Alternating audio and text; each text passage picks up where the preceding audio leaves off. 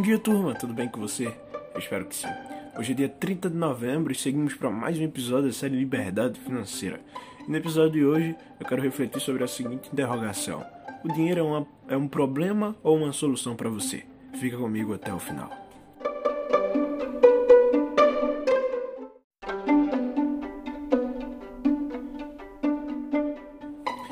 Dívidas excessivas, pagamentos desnecessários, financiamentos que fizemos e estamos pagando, cheque especial, a, boletos, contas e tudo mais, acaba gerando uma, um conflito na mente das pessoas porque as dívidas tornam um cansaço emocional. E a questão aqui é o dinheiro é um problema ou uma solução?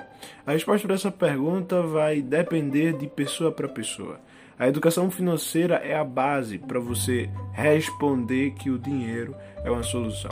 Enquanto você não tiver a educação financeira suficiente para encarar a sua realidade financeira e dedicar tempo, dedicar é, as suas é, escolhas para uma vida educacional financeira saudável, então dinheiro vai continuar sendo um problema.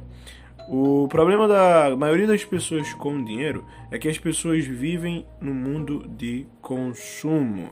O Brasil, a nossa sociedade como um todo, é uma sociedade que apoia e incentiva o consumo.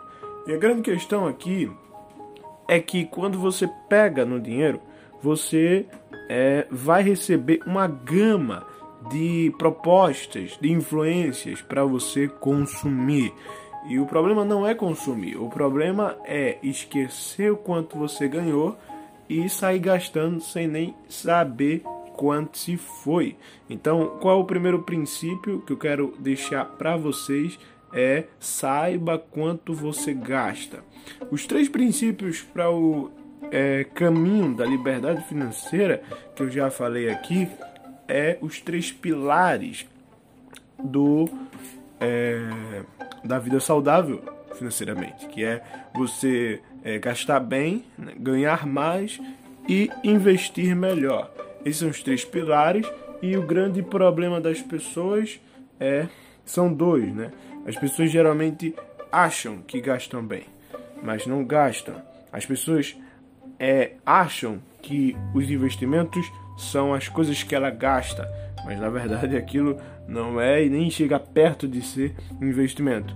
E as pessoas acham que elas ganham mais, e esse aqui é o ponto que as pessoas nunca estão satisfeitas. As pessoas sempre estão querendo ganhar mais, mas acabam é, se limitando pela noção de estabilidade e segurança no seu emprego ou é, aonde elas estiverem, né? seja como autônomas, elas não se dão ao risco de ganhar mais porque tem medo de perder dinheiro.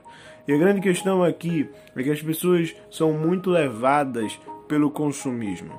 É, não consegue fazer uma organização financeira para saber o quanto sai do seu bolso. É interessante dizer que somos muito cientes do quanto ganhamos, mas pouco cientes do quanto gastamos.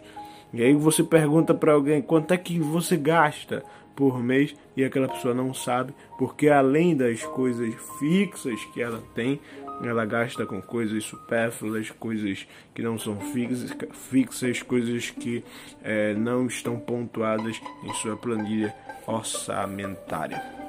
E a dica aqui é: faça uma planilha, seja no Excel, no computador, seja no papel, seja numa planilha.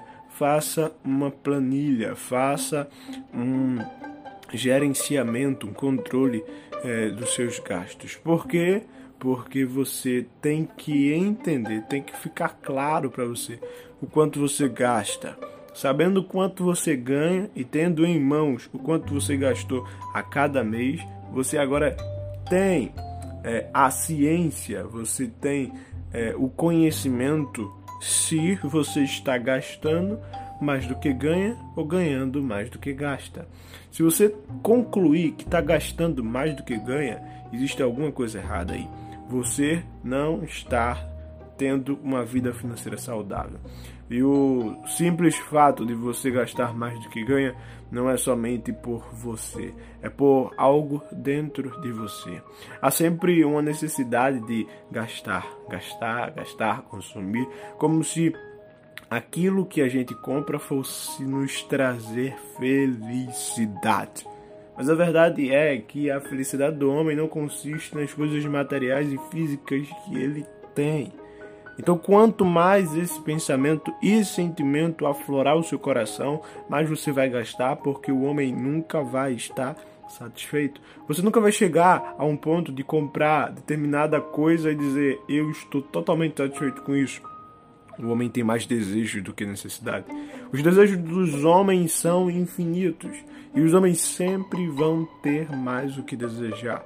E é por esse motivo e tantos outros que gastamos mais do que a gente ganha e nem temos ciência disso.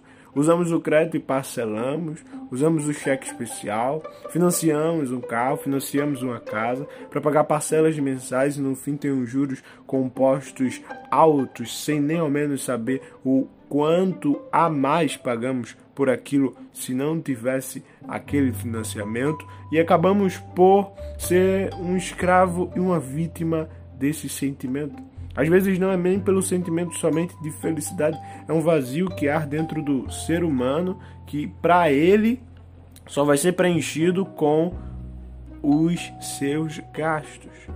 E o que eu quero falar para você é que nesse vazio que você tem, é essa necessidade que seja lá de carência, afetividade, carinho, atenção, eu não sei o que seja, mas se você pensa que essa carência, é, essa necessidade interior, esse vazio que você tem vai ser preenchido por consumo, por gastos, você está muito errado.